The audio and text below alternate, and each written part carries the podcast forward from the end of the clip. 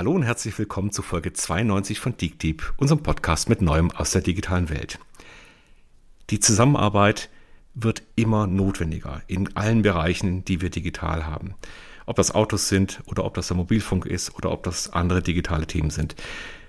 Aber die Formen, in denen wir zusammenarbeiten, sind immer noch Aktiengesellschaften, GmbHs, ganz traditionelle Formen, die eigentlich gar nicht darauf ausgelegt sind, enge Partnerschaften, flexible Partnerschaften einzugehen. Wir möchten uns heute mit der Frage beschäftigen, gibt es dann vielleicht modernere oder sogar auch ältere Verfahren und Möglichkeiten, sich zu strukturieren, Menschen zusammenzubringen und gemeinsam an etwas zu arbeiten. Und da haben wir uns einen Experten eingeladen. Herzlich willkommen, Olaf Rotax. Hallo Christoph. Hallo Olaf. Olaf, du hast schon ein recht bewegtes Arbeitsleben hinter dir. Wie würden denn die Menschen, mit denen du zusammengearbeitet hast, dich beschreiben? Bist du eher so ein Teamplayer oder bist du mehr so der, der Held, der Einzelheld? Also ich hoffe natürlich, dass Sie sagen, der Teamplayer. Aber ich glaube, jeder, der länger im beruflichen Leben unterwegs ist, würde verleugnen oder auch nicht die Wahrheit sagen, wenn er sagt, manchmal möchte er auch vorne stehen und bringt auch Themen nach vorne, nicht immer nur im Team. Ja, sehr schön. Du hast sehr viel in deinem Leben gemacht. Du hast digitale Plattformen aufgebaut, du hast eine Firma aufgebaut, du hast die Firma in einen Großkonzern wieder reingegeben. Und jetzt bist du an einer ganz anderen Stelle. Erzähl mal, was hat dich bewegt, dich mit deiner aktuellen Firma neu aufzustellen? Und was macht denn deine aktuelle Firma eigentlich? Ja, mache ich, mach ich total gerne. Also am Ende habe ich mir überlegt, diese Frage habe ich ja schon häufiger gestellt gekriegt, warum machst du das eigentlich? Und warum hast du vor allen Dingen, über was wir heute ja sprechen werden, eine Genossenschaft gegründet? Ja, was ist passiert, dass es so weit kommen konnte? Vielleicht erstmal äh, drei Dinge. Es gibt einen rationalen Grund, weshalb ich das gemacht habe. Es gibt einen pragmatischen Grund und es gibt auch tatsächlich einen ideologischen Grund, weshalb ich das gemacht habe. Ich fange mal ganz einfach an mit dem Rationalen. Also wenn du dir die Entwicklung anguckst, die wir gerade in der Digitalisierung haben, dann führt diese Digitalisierung zu einer totalen Transformation unseres Lebens, aller Unternehmen unserer Gesellschaft. Alles verändert sich. Und die Herausforderung ist, dass wir relativ wenig Gewinner in dieser Transformation haben. Das, was wir gemein unter Plattformökonomie verstehen, sind nämlich ganz wenige Konzerne, ganz wenige Megaplayer, die hier gerade Gewinner dieser Entwicklung sind und vor allen Dingen das, was unseren Liberalismus, unsere Welt heute ausmacht, den Mittelstand, der kommt relativ schlecht dabei weg. Und äh, damit wollte ich mich nicht abfinden. Das ist der eine Grund, was können wir eigentlich tun, um den äh, Mittelstand zu stärken. Für den ist nämlich Zusammenarbeit realistisch, alternativlos. Dann gab es einen ganz idealistischen Grund. Ich bin viel zwischen Europa, den USA und China gependelt. Und viele, die das gemacht haben, haben ja immer gesagt, wenn man äh, Digitalisierung verstehen will, dann muss man nach Amerika gucken. Ich hatte für mich sehr schnell die Erkenntnis gewonnen, dass wenn man Digitalisierung verstehen möchte, was kommt, dann muss man nach China gucken. Da sehen wir eine Entwicklung, die deutlich schneller und deutlich dynamischer sich entwickelt hat. Und wenn wir hier die Konsolidierung von Geschäftsmodellen, was wir unter Plattformökonomie, aber auch dann dem Nachfolger der Ökosystemökonomie verstehen, angucken, dann passiert ganz viel in China, ganz viel in Amerika und ganz wenig in Europa. Und wir haben in Europa eigentlich in dieser neuen Ökonomie spielen wir fast gar keine Rolle. Auch das sozusagen ist der ideologische Grund für mich zu, äh, gewesen, als Vater von drei Kindern, dass ich mich damit nicht abfinden möchte, ja, sondern da muss, müssen wir was tun, dass es in Europa auch so bleibt. Ähm, diesen liberalen dritten Weg äh, zu gestalten. Und dann gibt es einen ganz pragmatischen Grund, wie du selber gesagt hast, ähm, mit dem Olaf, mit dem ihr heute sprecht, das ist so der Olaf in der dritten Generation. Ja? Der Olaf in der ersten Version, der hat in Firmen Digitalisierung aufgebaut. Der Olaf der zweiten Version, der hat dann eine eigene Company aufgebaut, um anderen Firmen zu helfen zu, transform äh, zu transformieren. Und nachdem ich damit aufgehört hatte, hatte ich einfach Zeit und habe mir die Frage gestellt, was kommt eigentlich als nächstes? Was ist eigentlich sinnvoll? Und ich wollte nicht nur was tun, um meine Familie weiter abzusichern, sondern tatsächlich was, was auch hilft, unsere Gesellschaft, unseren Mittelstand, unseren Liberalismus und Wohlstand abzusichern. Und das hat mich dann dazu geführt, mit der Frage auseinanderzusetzen, das nächste Unternehmen, was du gründest, das muss anders sein. Das muss eine Genossenschaft sein. Und jetzt war ja deine Frage, warum Genossenschaft? Ja, warum hast du nicht wieder eine GmbH, eine Aktiengesellschaft, eine GGMBH gegründet. Dann gibt es die schöne Purpose-Gesellschaft, die ja auch viel, viel diskutiert wird. Und der Grund war relativ einfach. Warum habe ich das gemacht? Wenn ich glaube, dass Kollaboration alternativlos ist, wenn ich sehe, dass wir gerade einen großen Club potenzieller Verlierer, den Mittelstand haben, dann habe ich mal geguckt, wie haben die sich denn in der Vergangenheit organisiert. Das gab es nämlich schon mal. Das gab es im Rahmen der Mechanisierung, das gab es im Rahmen der Industrialisierung. Und in diesem Zeitalter ist die Genossenschaft entstanden, indem sich nämlich die Schwachen zusammengetan haben, wenn sie über Kapital, also wenn Arbeit nicht mehr ausgereicht hat, wenn man Maschinen brauchte, wenn Maschinen nicht mehr ausgereicht haben, wenn man Kapital brauchte, dann haben die sich zusammengeschlossen. Und ich habe mir die Frage gestellt, warum findet das eigentlich im Rahmen der Digitalisierung nicht statt? Und dann haben wir uns die Genossenschaft an sich angeguckt und alle haben uns dringend davon abgeraten. Zu verstaubt, zu alt, kann nicht klappen, braucht ewig das zu tun und haben wirklich, bin mit so vielen Vorurteilen überschüttet worden, dass es mich noch mehr angespornt hat, zu sagen, was ist denn der Gedanke hinter der Genossenschaft? Und vielleicht ist ja die Genossenschaft an sich ein bisschen verstaubt und in die Jahre gekommen. Aber warum kann man eigentlich nicht diesen Gedanken der Genossenschaft entstauben und die nächste Generation der Genossenschaft gründen. Das war die Idee. Das haben wir einfach gemacht. Super. Bevor wir noch weiter einsteigen in dieses Modell und warum du so begeistert bist von dem Format, äh, ganz kurz, um unsere Hörer und Hörerinnen abzuholen, was macht die Genossenschaft? Was ist das Thema, der Fokus, ist das nach wie vor Digitalisierung? Also die, die, Genossenschaft, die Genossenschaft sind drei Dinge. Das ist erstmal eine Plattform für Transformation. Und die größte aktuell stattfindende Transformation ist tatsächlich die Digitalisierung. Deshalb setzt sich diese Plattform sehr stark mit digitaler Transformation auseinander. Das ist nach wie vor eine der größten Herausforderungen, die die meisten Unternehmen haben. Diese Plattform soll aber nicht wie die klassischen amerikanischen oder chinesischen Plattformen einem gehören, der dann die Wertschöpfung für sich behält. Also 100.000 Taxifahrer geben ihre Wertschöpfung an zehn Aktionäre die das untereinander aufteilen, sondern es geht darum, dass die Wertschöpfung dieser Plattform in den, unter den Mitgliedern, unter den Leuten, die etwas dafür beitragen, geteilt wird. Das ist erstmal die Hülle, die rechtliche Form der Genossenschaft. Das Zweite, was es ist, ist ein Proof of Concept. Also wir wollen beweisen, dass wir mit dieser Plattform, mit, der, mit dem Zusammenschluss von Menschen, Menschen wie mir, vielen Menschen, die ich im Rahmen meines Berufslebens getroffen hatte, mit denen ich aber nie so richtig zusammenarbeiten konnte, weil es immer darum ging, meine Firma, deine Firma, du bei mir, ich bei dir. Ich hätte so gerne mit denen zusammengearbeitet. Das wurde noch schwieriger, als ich dann Teil eines Konzerns war, äh, nachdem ich meine Firma verkauft hatte. Da konnte man noch ein paar Kompromisse machen. Aber es, es ging immer nur entweder oder. Und ähm, wir wollen den ähm, Beweis schaffen, dass man mit Menschen, die jeder für sich alleine etwas tun könnten, gemeinsam mehr erreichen kann. Und das ist dann vielleicht auch das dritte, was, also wir, und wir machen ganz klassische Transformationsprojekte. Wir helfen Unternehmen heute durch die Transformation zu navigieren. Und das dritte, wir wollen aber auch ein Nukleus sein, ein, so ein, ja, ein Body of Trust, wenn es darum geht, größere, komplexe Probleme zu lösen, die wir erstmal im Kleinen beweisen oder bewiesen haben mittlerweile auch schon mit unseren Kunden, dass wir sie lösen können, dass wir das auch im größeren Stil machen können. Und viele Themen, die jetzt gerade nicht nur die digitale Transformation, sondern auch die äh, gesellschaftliche Transformation oder alles, was sich um das ganze Thema äh, Nachhaltigkeit und Klimawandel kümmert, das sind noch viel komplexere Probleme. Ähm, dafür wollen wir einen kleinen Beitrag leisten, beziehungsweise ein Nukleus sein, um den man etwas bauen kann. Das heißt also, ihr seid nicht nur eine Genossenschaft, sondern ihr wollt als Genossenschaft auch dieses Modell in die Breite bringen, in die Digitalisierung bringen. Du hast ja angesprochen, Genossenschaften ist ein altes Modell an sich. Und ich glaube, jeder hat beim Thema Genossenschaften erstmal so irgendwie die Mikro in der Schweiz im, im Auge oder andere Genossenschaften, die man hier so kennt. Das sind ja, äh, die sind in der Zeit entstanden, so 1860 rum, in denen tatsächlich auch äh, sich Menschen zusammengeschlossen haben, um ja gemeinsam mehr Schwungmasse, mehr Kraft zu bekommen. Heute haben wir um die etwas über eine Million GmbHs in Deutschland, ungefähr 15.000 Aktiengesellschaften und so um die 8.000 bis 9.000 Genossenschaften. Was siehst du denn bislang als Hauptthema an, dass dieses Modell, was ja an sich sehr erfolgreich, nämlich auch sehr langfristig erfolgreich war, sich noch nicht in der Wirtschaft so stark umgesetzt hat? Woran hängt denn das?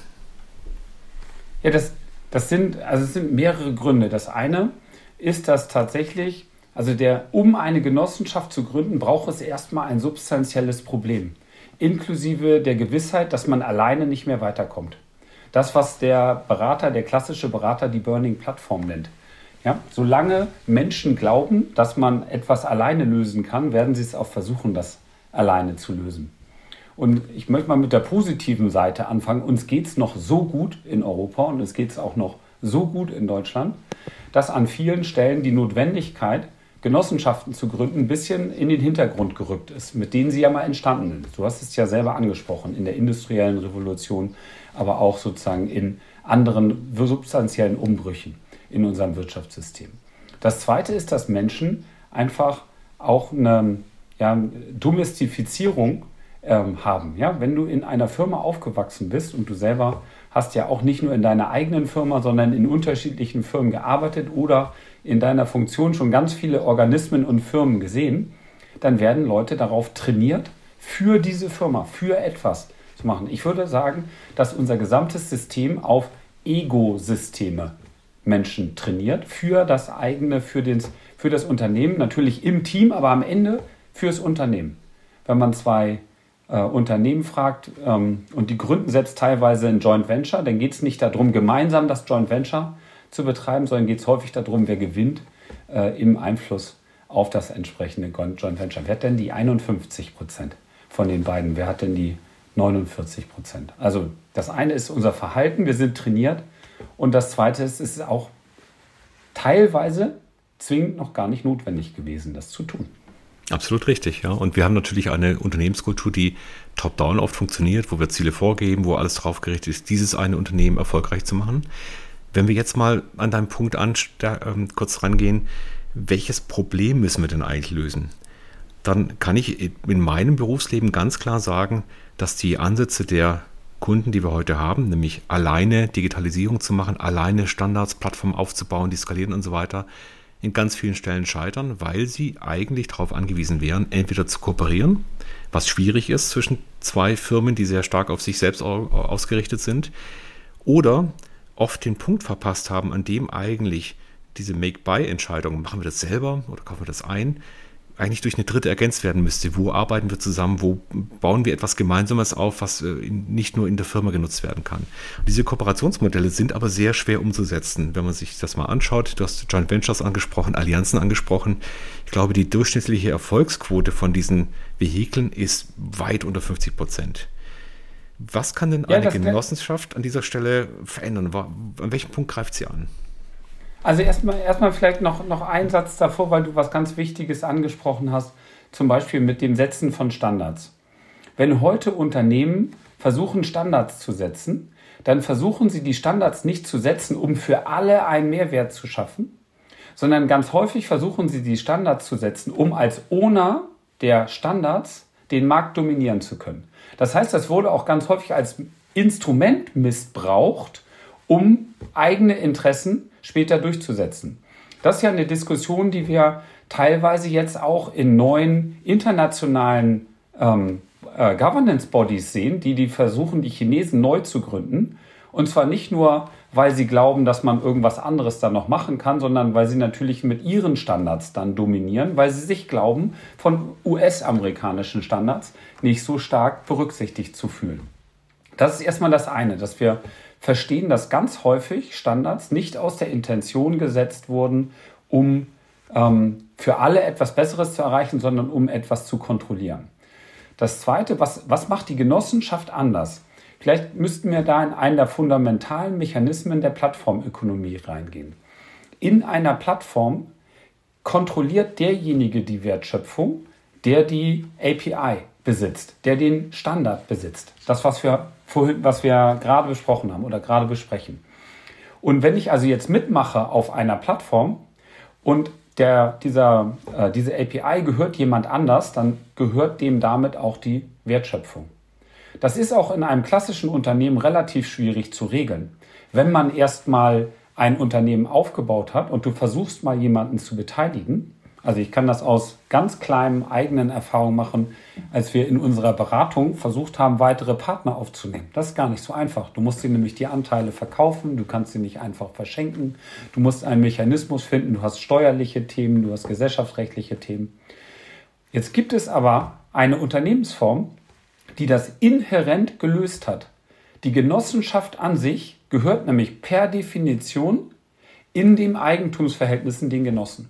Und die Wertschöpfung der Genossenschaft gehört allen Mitgliedern der Genossenschaft per se. Das ist das quasi inhärente Konstrukt. Und jetzt kannst du aber, obwohl das so ist, dass dieser Wert allen gehört, relativ einfach Mitglied aufnehmen und Mitglied wieder auch loswerden oder ein Mitglied kann aufhören, indem du nämlich den Genossenschaftsanteil, der ist im Wert vollkommen entkoppelt vom Wert der Gesellschaft, der dahinter steckt.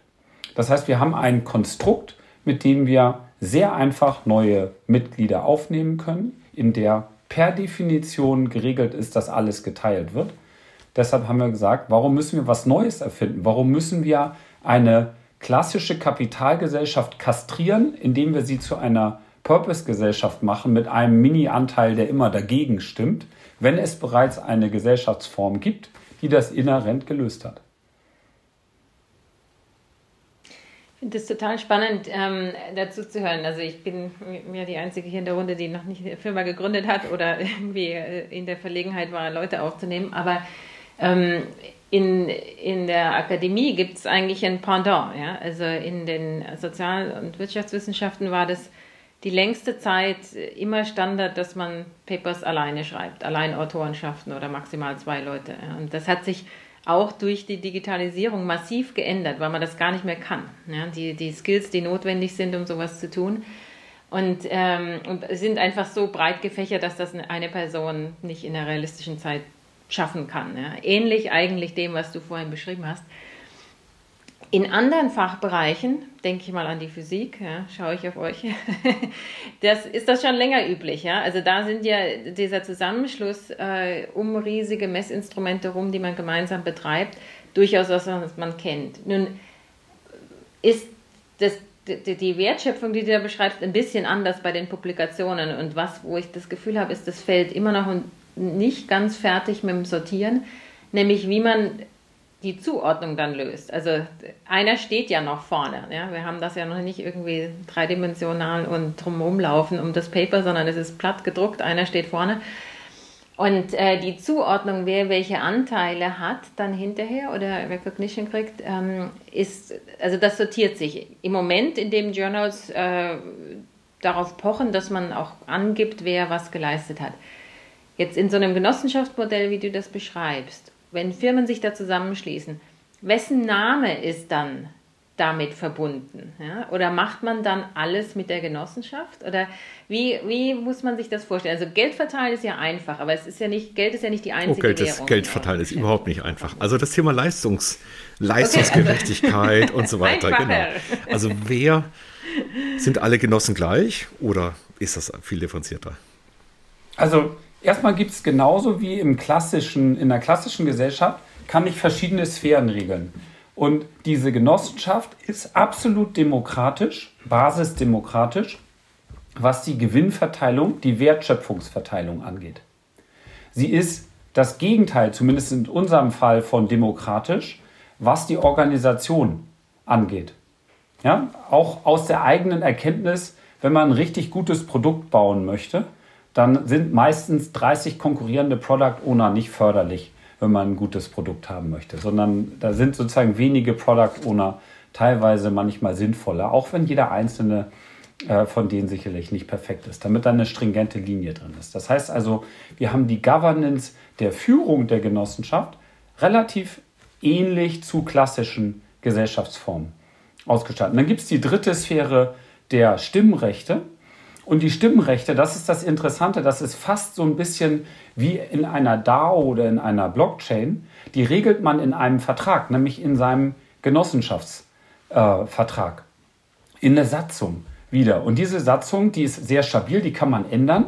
Hoffentlich nicht so flexibel ausgelegt wie unser Grundgesetz mit den Schuldenbremsen, aber man kann sie, man kann sie ändern. in dem einen oder anderen Fall mit 75 Prozent der Mehrheit der Mitglieder, aber eigentlich ist sie fast unveränderlich.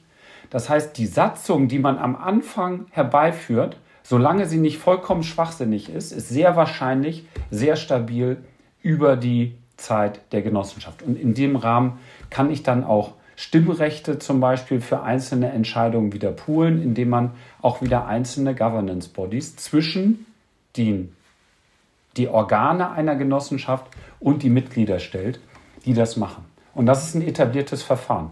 Insofern ist erstmal die äh, Aussage, ähm, wie funktioniert das basisdemokratisch? Das denken immer alle. Dann würde ich sagen, in der Entscheidungsstruktur nein, aber im wichtigsten Instrument, nämlich in der Verteilung dessen, was alle gemeinsam auch durch den Zusammenschluss erreicht haben, in dem Jahr, und zwar unumkehrbar.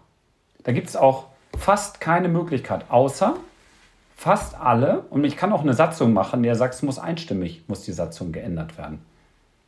Ja, dann ist es auch so, dass zum Beispiel die Wertverteilung nicht gerne. Wir haben das in unserem Fall gemacht, um mal ein Beispiel zu machen.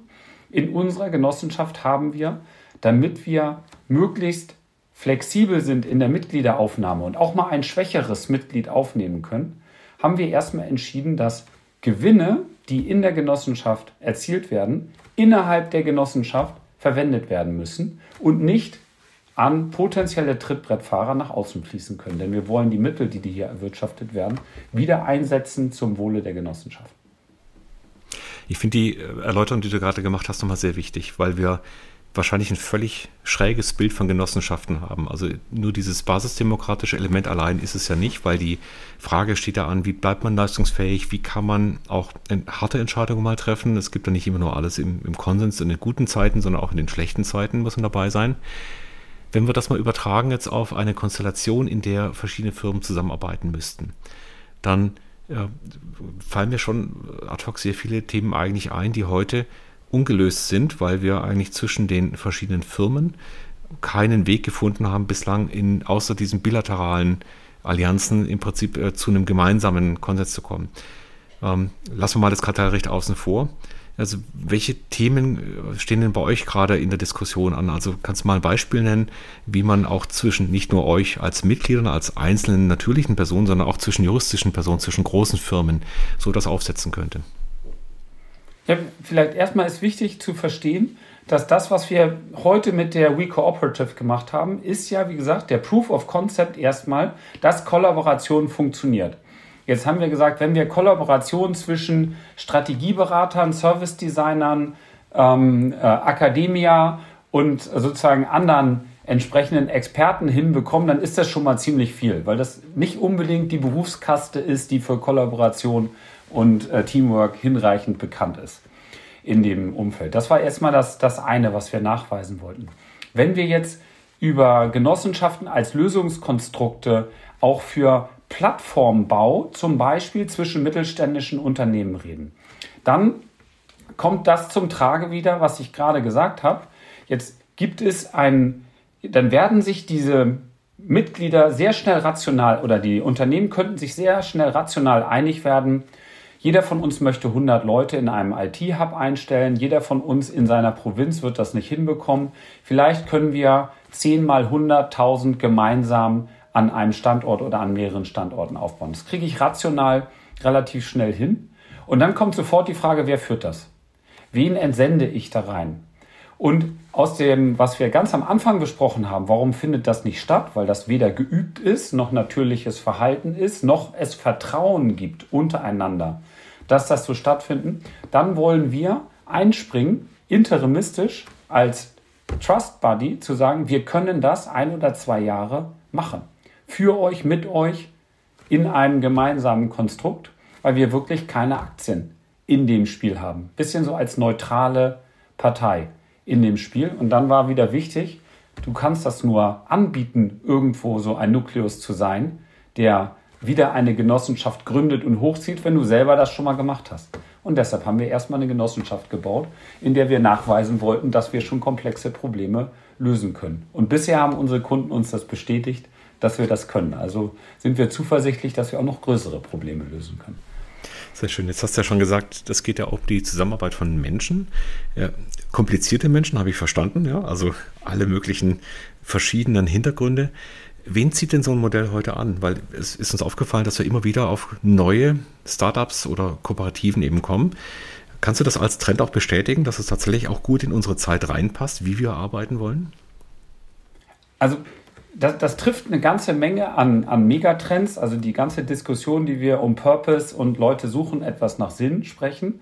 Das ist natürlich, äh, kommt uns zugute und auch der grundsätzliche Wohlstand unserer Gesellschaft, in dem sich Leute leisten können, etwas zu tun, was sie machen möchten, kommt uns, äh, kommt uns natürlich auch zugute. Ich möchte vorher noch mal ähm, aber eine ganz wichtige äh, Sache auch klarstellen. Es gibt ja, wenn ich jetzt ein junges Talent bin, habe ich ja zwei grundsätzliche Möglichkeiten. Ich kann sagen, ich möchte so schnell wie möglich finanziell erfolgreich werden. Ich möchte etwas aufbauen, was mit mir verbunden ist, in dem mein Name steckt.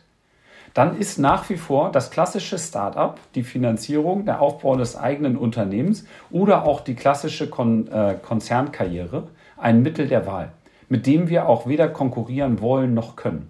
Jetzt gibt es aber eben auch eine andere Gruppe von Menschen, die entweder die finanzielle Freiheit hat, dass sie das nicht mehr möchten, oder die intellektuelle Freiheit haben, dass sie das nicht wollen, oder die Naivität haben, dass sie das nicht brauchen. Also da gibt es sozusagen tausend Gründe, weshalb man jetzt ähm, anfällig sein könnte, etwas in einer Kollaborative zu machen. Und dann können wir eine Alternative bieten. Wir können eine Alternative bieten, indem man immer noch erfolgreich sein kann, indem aber der Gewinn in dem der Erfolg geteilt werden muss mit einer Gruppe von Menschen. Das heißt, wenn jemand ähm, Multimillionär werden möchte, wird er bei uns schwierig erfolgreich werden. Wenn jemand ein gutes Auskommen haben möchte und dabei noch etwas Sinnvolles geleistet haben möchte, dann wird er sehr realistisch sehr viel Spaß haben können. Da werde ich gleich nervös, Olaf, weil bisher war sozusagen das Sinnstiften ja immer unser Kernargument im öffentlichen Dienst oder den Unis. Wenn ihr jetzt daherkommt, dann fällt uns das auch weg. Nee, aber ähm, ernsthafter gesprochen, ich kann das bestätigen, Christoph, auch von den Leuten, die wir ausbilden oder den Doktoranden in den letzten Jahren, sehe ich das ganz klar. Ja? Also die, die kann man mit so einem äh, Modell sicherlich einfacher einfangen als mit den klassischen Firmen. Und, aber ich möchte noch mal ähm, vielleicht eine Ergänzung machen, weil wir festgestellt haben, es gibt auch Menschen, die wollen beides.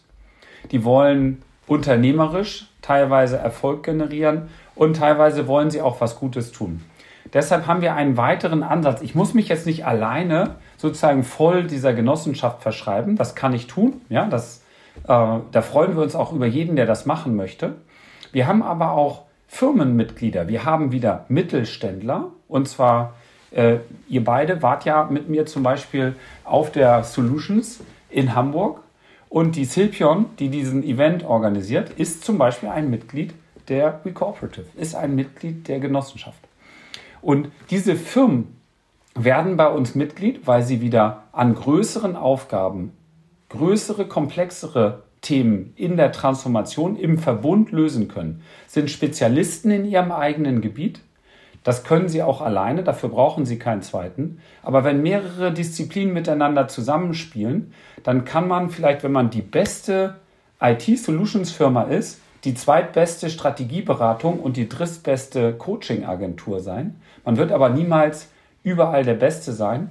Und Firmen, die bei uns Mitglied werden, die kommen aus einer ganz speziellen Profession und sagen, wir wollen aber gemeinschaftlich größere Aufgaben machen. Jetzt werdet ihr sagen, das gibt es doch schon. Das gibt es im Autobahnbau, dann heißt das AGE, dann tun die sich zusammen und so weiter in anderen Formen. Das stimmt wieder. Das sind aber wieder nur temporäre Konstrukte, die dahinter stehen.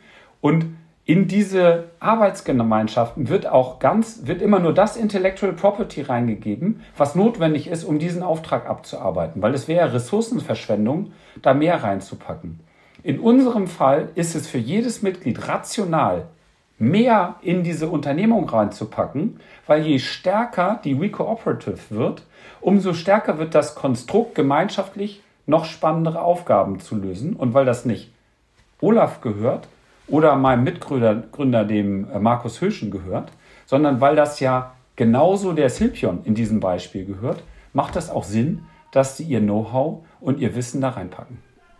Lass uns noch mal ein bisschen eintauchen in den Alltag einer Genossenschaft. Wenn ich als, als Firma reinkomme, erste Frage, wie komme ich denn in die Genossenschaft rein? Muss ich da ähnlich wie bei einer GmbH Stammkapital einzahlen oder wie, wie ist dieser Eintritt zu, sich vorzustellen? Also es, da gibt es erstmal zwei Aspekte. Es gibt erstmal die, die Frage, ähm, wie würde man, wenn man als Mitglied akzeptiert werden würde, Mitglied werden? Das ist quasi dieser formale Akt. Vielleicht mache ich den mal am, am Anfang, weil der ganz einfach ist. Du kaufst einen Genossenschaftsanteil, der hat in unserem Fall einen ganz bewusst sehr niedrigen Wert. Und dann gibt es ein entsprechendes Aufgeld, was wir dazu nehmen, was einen heuteren mittleren Wert darstellt. Warum haben wir das so gemacht? Wir wollten erstens, dass man nicht mal einfach so Mitglied wird, sondern dass ein gewisses Commitment da drin hält, was nichts kostet, ist auch nichts wert. Deshalb gibt es quasi die Gesamtsumme. Auf der anderen Seite wollten wir aber jederzeit in der Lage sein, jedes Mitglied auch wieder entlassen zu können. Aus welchem Grund auch immer, weil es nicht mehr mitmachen möchte. Und das können wir tun, dadurch, dass der Genossenschaftsanteil an sich eigentlich nur einen symbolischen Wert hat. So, das ist erstmal die rein formale Aspekt. Das nächste, was du formal tust, ist, du verpflichtest dich zum Code of Conduct. Das sind bei uns zehn Regeln, wo die zehnte Regel ist, dass, wenn es eine elfte geben würde, eine abgeschafft werden müsste, dass es wieder nur zehn sind. Und von denen die wichtigste Regel ist, dass wenn die Gemeinschaft mehrheitlich der Meinung ist, dass man nicht dazu passt, dass man dann nicht mehr dazu passt. Also da gibt es einen 360-Grad-Feedback-Prozess darunter und wieder entscheidet nicht ein Olaf oder ein Vorstand oder wer auch immer das macht über passt dieses Mitglied zur Gemeinschaft, sondern die Gemeinschaft an sich entscheidet das. Und auch, und auch das nicht irgendwie nach einem Willkürprozess. Das ist schon ein gesteuerter Prozess. Das ist das Zweite, dass man zum Code of Conduct zustimmt. Und das Dritte ist, dass wir natürlich, wenn wir jetzt, und das ist, ich würde sagen, das ist der Werte-Aspekt. Ähm, wir, wir verbinden Menschen mit Werten. Und das Dritte ist mit Methoden. Wir arbeiten unter gewissen agilen, kollaborativen Methoden. Und wir setzen natürlich voraus, dass auch diese Methoden nicht nur auf dem Papier, sondern auch im Leben angewendet und auch entsprechend mit berücksichtigt werden. Weil nur so können wir über die Mitglieder Wert schaffen, indem wir über Werteharmonisierung und Methodenharmonisierung beim Kunden nicht nur den Eindruck erwecken, das wäre eine Genossenschaft und das wäre ein Verbund, sondern tatsächlich auch harmonisiert arbeiten. Das Coole ist aber, dass uns die agilen Methoden das Handwerkszeug gegeben haben, das zu tun, vor allem die skalierenden Frameworks. Und wir machen nichts anderes, als die klassischen skalierenden Frameworks anzuwenden, die man in der Softwareentwicklung auch benutzt. Und wenn das kleine Softwareentwicklungsteams können, dann können das auch Genossenschaftsteams. Wenn ich jetzt mal auf eine klassische Firma schaue, dann kennt jede die gleichen Rituale und die gleichen Symbole. Also es ist vertikal organisiert. Es gibt immer einen über dir, es gibt einen unter dir oder ein Team unter dir. Es gibt dann die entsprechend Budgetverteilungen, Kommunikationswege, es gibt Regelkommunikation und so weiter. Ich glaube, das kennt jeder, der in irgendeiner Art von normaler GmbH oder AG arbeitet. Was sind denn so die Insignien bei euch? Also was sind die, die, die Muster? Wie, wie trefft ihr euch? Wie musst du sich das vorstellen? Ich, ich, ich würde gerne einen Punkt noch, glaube ich, äh, noch ergänzen zu deiner Frage von, weil ich nur den formalen Teil beantwortet habe. Ähm, wie werde ich Mitglied? Vielleicht, wie ist, der, wie ist heute der Auswahlprozess? Dazu auch eine ganz ehrliche Antwort. Wir sind am Anfang. Und wie macht man es am Anfang? Am Anfang war der Auswahlprozess so ein bisschen eine Verbindung aus Amazon Recommendation Score und der Verbindung der Gemeinschaft. Der also wir haben, genau. ja, wir, wir haben einfach, wir haben einfach gesagt, wen keiner von uns kennt, den nehmen wir nicht auf. Der kann nichts sein. Mit dem, mit dem wir, mit dem wir keinerlei Erfahrung haben. Also das, die eine Möglichkeit aufgenommen zu werden, ist, indem schon mal substanzieller Anteil von Mitgliedern sagt, der kann was, den wollen wir haben, mit dem habe ich häufig zusammengearbeitet und sie geben ihren Recommendation Score. Das ist ein ganz wichtiges Instrument. Und übrigens, das funktioniert nicht nur bei Amazon, das funktioniert in ganz vielen Umfeldern. Ich glaube, jeder von uns, der in klassischen Projekten gearbeitet hat, wählt nicht mehr die beste Software aus, sondern das beste Team und danach die Software, die zum Team passt. Und nicht mehr die Software und dann das zweitbeste Team äh, dazu. Das ist, glaube ich, der, Der eine Aspekt, Recommendation Score, und der andere ist, wenn wir jemanden jetzt haben, der an uns herankommt, den wir nicht kennen, dann arbeiten wir erstmal zusammen.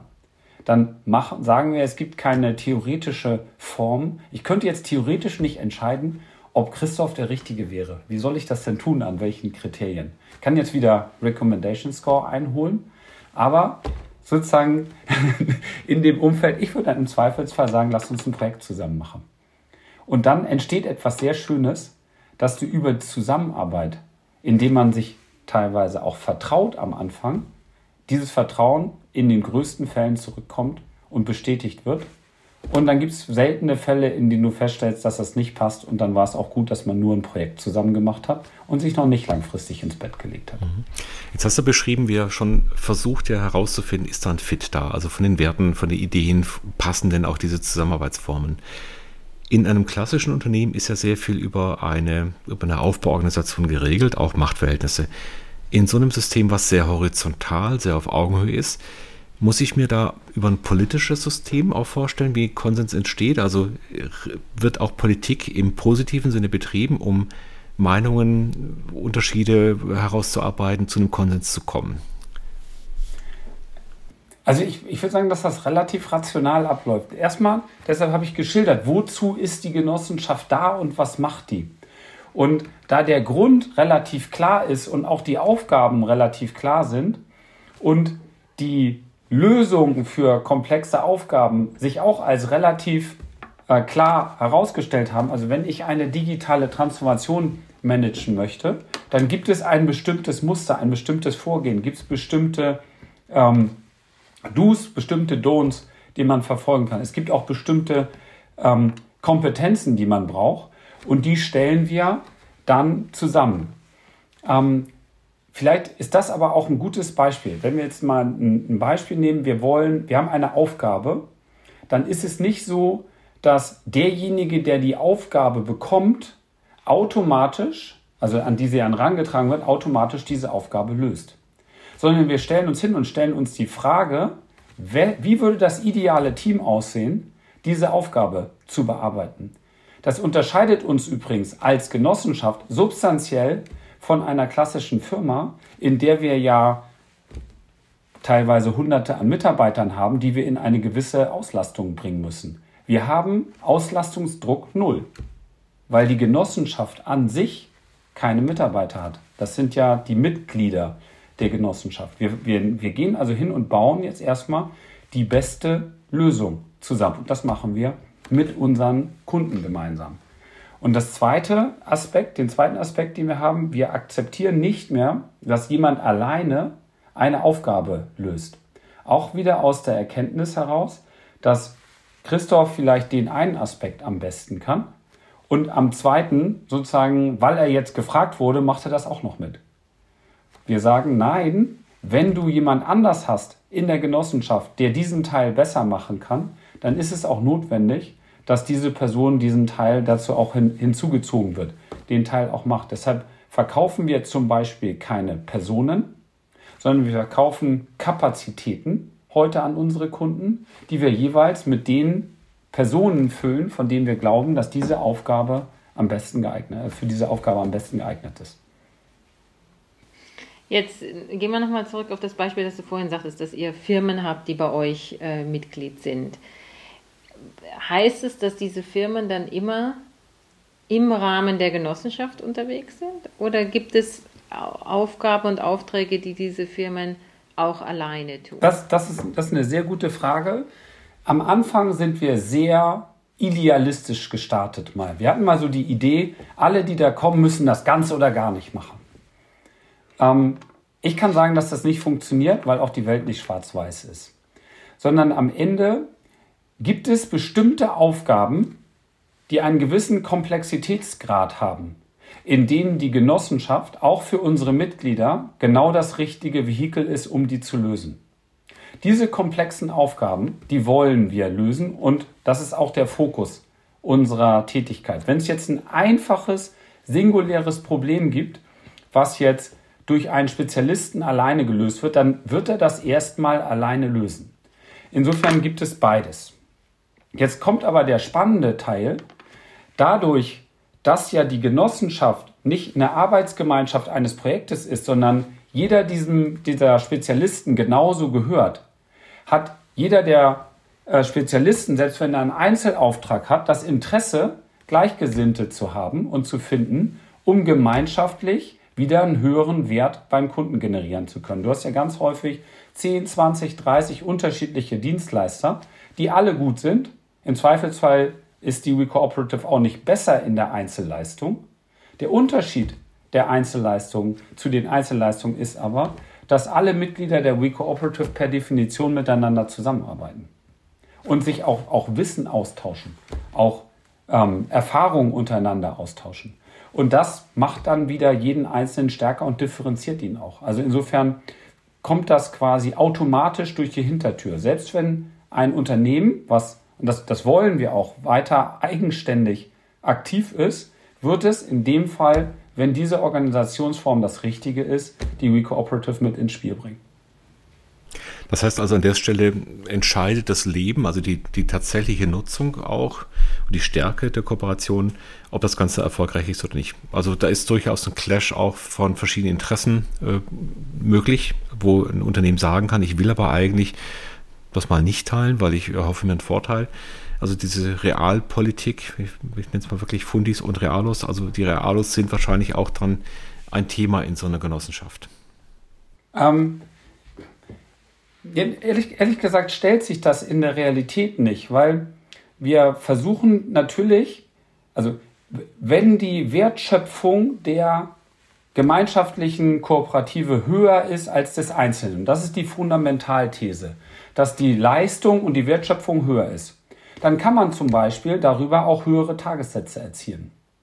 Und wenn diese gemeinschaftlichen Tagessätze, selbst wenn man wieder etwas in die Gemeinschaft zurückgibt, höher sind, als wenn ich alleine aktiv bin, dann habe ich ein grundsätzliches Interesse, in der Gemeinschaft aufzutreten.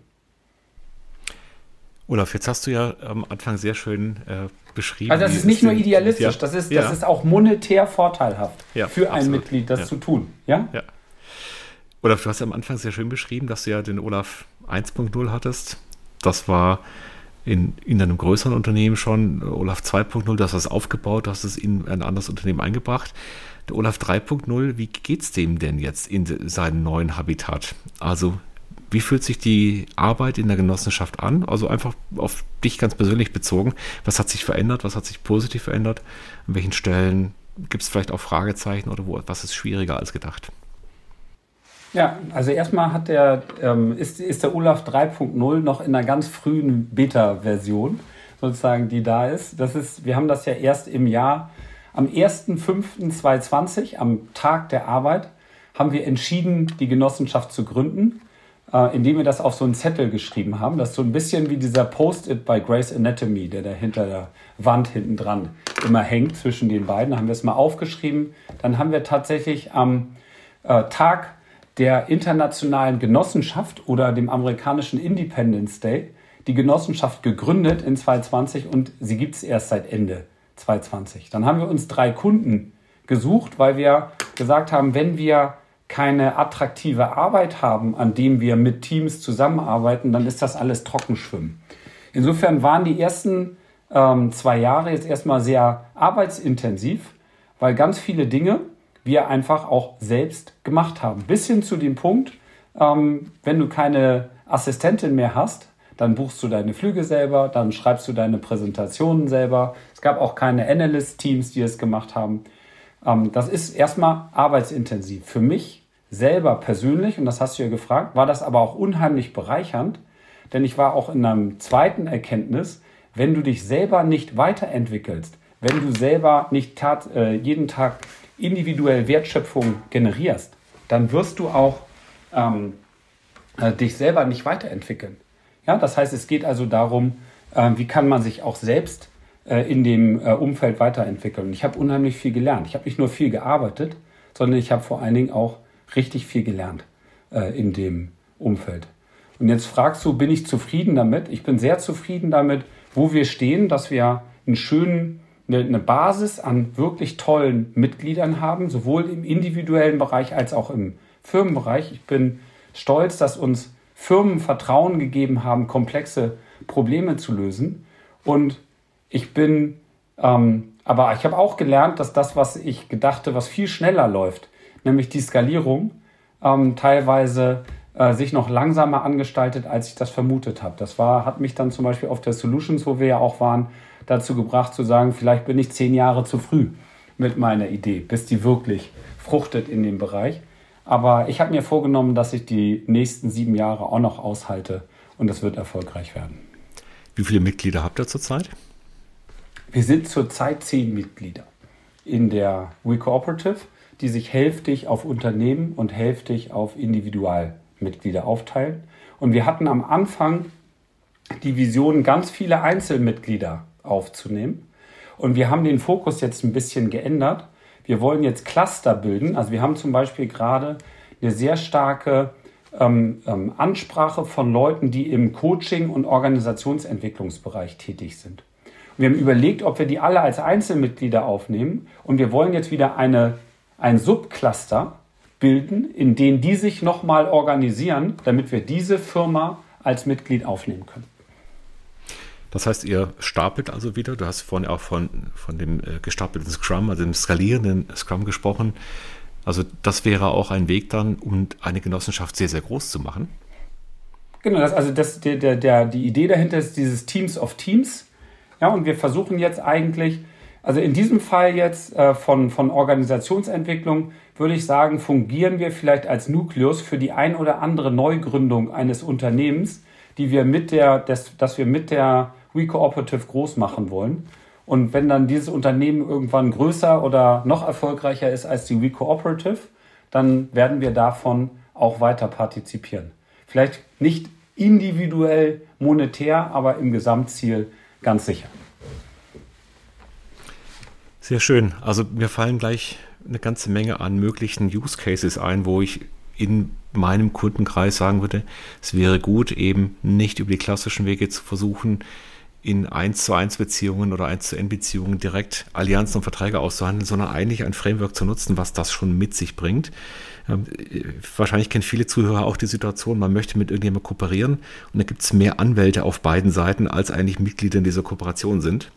Also diese Situation ist ja immer erst darauf aus, alle möglichen Themen schon im Vorfeld eigentlich abzuklären und sie ist immer nie gut genug, weil am Ende des Tages das Leben andere Themen mit sich bringt. Und ich habe den Eindruck, dass die Genossenschaft eigentlich die Werkzeuge und die, die Mechanismen schon mit sich bringt.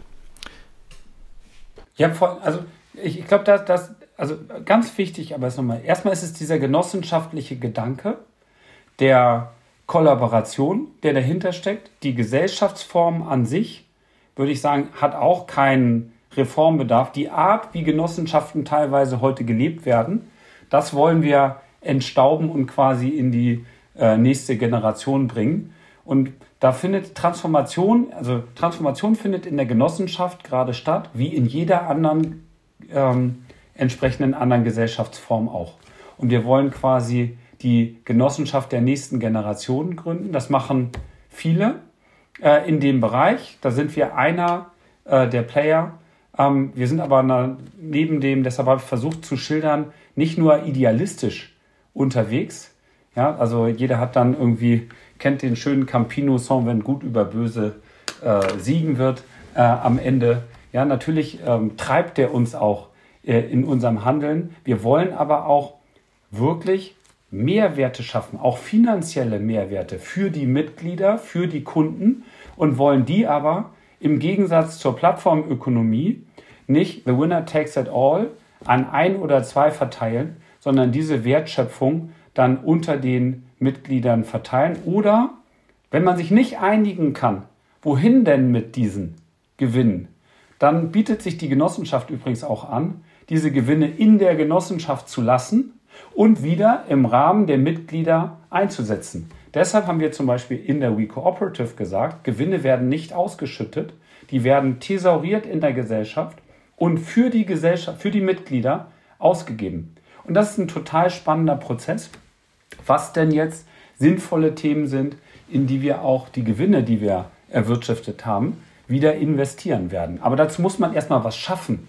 Deshalb ist der wichtigste Schritt, und das ist dann vielleicht der Strategieberater, der uns durchgekommen ist, erstmal Geld aufs Konto und dann verteilen. und nicht über das Verteilen des Bärenfelds diskutieren, bevor das da ist. Super. Olaf, wir wünschen dir, dass dieses Reallabor, was du da aufgezogen hast mit deinen Mitgenossen, dass das ein erfolgreiches Labor wird. Ich habe leider gehört, dass du noch sieben Jahre dabei sein willst. Mich würde total spannend finden, was denn der Olaf 4.0 dann sein wird. Aber wir werden sehen, wie sich das entwickelt. Vielen Dank, dass du deine Gedanken mit uns geteilt hast. Ich finde es einen ganz wichtigen Impuls, eben drauf zu schauen, wie kommen wir zu viel mehr Kooperation. Mein Bauchgefühl ist gerade, dass wir in der Wirtschaft an vielen Stellen durch diese, durch die Unfähigkeit zur Kooperation uns im Wettbewerb ganz massiv nach hinten durchreichen lassen. Und ich würde mich sehr freuen, wenn wir es schaffen, ein europäisches Modell hinzubekommen, das eben genau nicht auf den großen Plattformmodellen beruht, sondern eben in der Lage ist, mit gemeinsam, mit gemeinsamer Wertschöpfung auch tatsächlich erfolgreich zu sein. Auch wirtschaftlich erfolgreich. Vielen Dank an euch beide. Kann ich mich nur anschließen, danke.